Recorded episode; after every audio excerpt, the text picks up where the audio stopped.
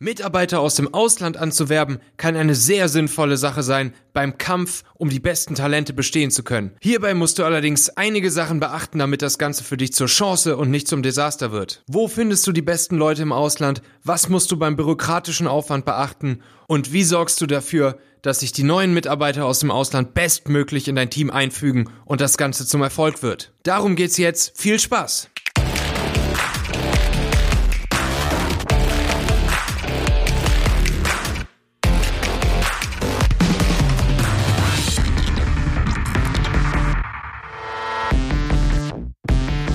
Es kann sich durchaus lohnen, Experten aus dem Ausland anzuwerben. Oftmals sind Fachleute aus wirtschaftlich schwächeren Ländern bereit, für einen sicheren Arbeitsplatz und ein besseres Gehalt nach Deutschland zu kommen. Ihre Ausbildung und ihre Expertise kann dabei durchaus von derselben Qualität sein wie die ihrer deutschen Kollegen. Und meist sind ihre Gehaltsvorstellungen zudem noch recht moderat und ihre Arbeitsmoral sehr, sehr gut. Insbesondere Fachkräfte aus Osteuropa, Asien, Südeuropa oder Afrika kommen hierfür in Frage. Gerade für Unternehmen, deren Standort nicht in der beliebtesten Lage oder der größten Stadt liegt, bietet das Anwerben aus dem Ausland eine super Chance. Denn viele Experten aus wirtschaftlich schwächeren Regionen sind der Meinung, Hauptsache nach Deutschland, ganz egal wohin. Active Sourcing von Ausländern funktioniert besonders gut über LinkedIn, Xing hingegen benutzt außerhalb Deutschlands so gut wie niemand. Wenn du geeignete Kandidaten über LinkedIn anschreibst und eine mögliche Position in Deutschland in Aussicht stellst, bestehen ziemlich gute Chancen, eine Antwort zu erhalten und tiefer mit der Person ins Gespräch zu kommen. Für ein erstes Kennenlernen ist dann ein Skype-Videocall oder ein WhatsApp-Videocall sehr gut geeignet. Und wenn beide Seiten ein gutes Gefühl haben, führt allerdings dann an einem persönlichen Kennenlernen vor der Unterzeichnung eines Arbeitsvertrages natürlich kein Weg vorbei. Wenn das visumbedingt möglich ist, dann lade am besten den Kandidaten zu einem Vorstellungsgespräch in deine Firma ein, Flug und Hotel natürlich auf deine Kosten. So kannst du nicht nur beurteilen, ob die Person in dein Unternehmen passt, sondern insbesondere kann auch der Kandidat ein besseres Gefühl bekommen, ob er diesen großen Schritt in ein fremdes Land auszuwandern wirklich gehen möchte.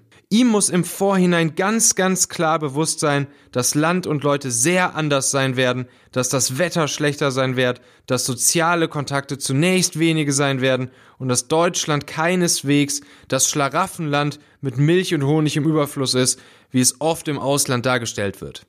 Wenn die Entscheidung von beiden Seiten positiv ausgefallen ist und der Kandidat aus einem Land kommt, wo ein EU-Arbeitsvisum benötigt, dann helfen spezialisierte Agenturen wie zum Beispiel Startcon in Berlin bei der Beschaffung des Visums und nehmen dir dabei einen Riesenhaufen bürokratischen Aufwand ab. Meist dauert dieser Prozess der Visabeschaffung allerdings drei Monate oder sogar länger. Neuerdings gibt es auch Online-Plattformen wie das Hamburger Startup Localize, die versprechen, an dieser Stelle viel Bürokratie zu nehmen und für einen schlanken Prozess zu sorgen. Natürlich geht die Einstellung einer Person aus dem Ausland auch mit Risiken einher. Das ist super wichtig, dass du dir darüber bewusst bist. Eventuell merkst du zum Beispiel nach einiger Zeit, dass Qualifikation und Erfahrung doch nicht deinen Erwartungen entsprechen oder die Integration des neuen Mitarbeiters in dein Team fällt aufgrund kultureller Unterschiede oder sprachlicher Barrieren schwerer als gedacht. Oder die Motivation und Arbeitsmoral des Mitarbeiters lassen rapide nach, weil er merkt, dass er sich mit Land und Leuten nicht wohlfühlt. Im Zuge des Erwartungsmanagements ist es deshalb super wichtig, dem Mitarbeiter ganz von Anfang an die Bedeutung der Probezeit klarzumachen. Ihm muss unbedingt bewusst sein, dass das Arbeitsverhältnis innerhalb der ersten sechs Monate jederzeit von beiden Seiten kurzfristig gekündigt werden kann, mit allen daraus für ihn resultierenden persönlichen Folgen, inklusive auch der Rückkehr ins Heimatland. Aber natürlich ist es im Interesse aller Beteiligten, dass der Mitarbeiter die Probezeit übersteht, sich im neuen Land und deiner Firma wohlfühlt, gute Arbeitsleistung bringt und am Sozialleben teilhaben kann. Und hierbei kannst du unterstützend wirken.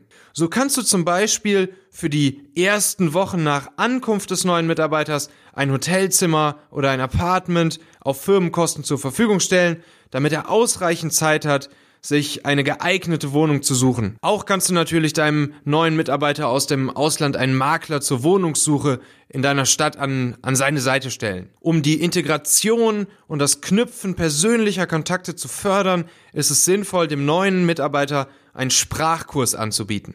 Die Integration in deine bestehende Belegschaft und das bestehende Team der Firma gelingt am allerbesten durch gemeinsame Team-Events mit gemeinsamem Kennenlernen. Wie wäre es da zum Beispiel mit einem Kochkurs, wo der Neuankömmling gemeinsam mit seinen neuen Kollegen Rezepte aus seiner Heimat zubereitet oder das Ganze dann beim nächsten Event auch andersrum passieren kann. Ich bin mir sicher, da fallen dir viele tolle Events und Dinge ein, wie du das bestehende Team und den neuen Mitarbeiter aus dem Ausland miteinander integrieren kannst und dafür sorgen kannst, dass sich alle gut verstehen und dass das Ganze zur Erfolgsstory wird. In der nächsten Folge wird es darum gehen, welche Tricks du anwenden kannst, um Freelancer und freie Mitarbeiter für eine bestimmte Position zunächst zu buchen und dann langsam aber sicher zu festen Mitarbeitern mit einem festen Arbeitsvertrag zu machen. Bis dann!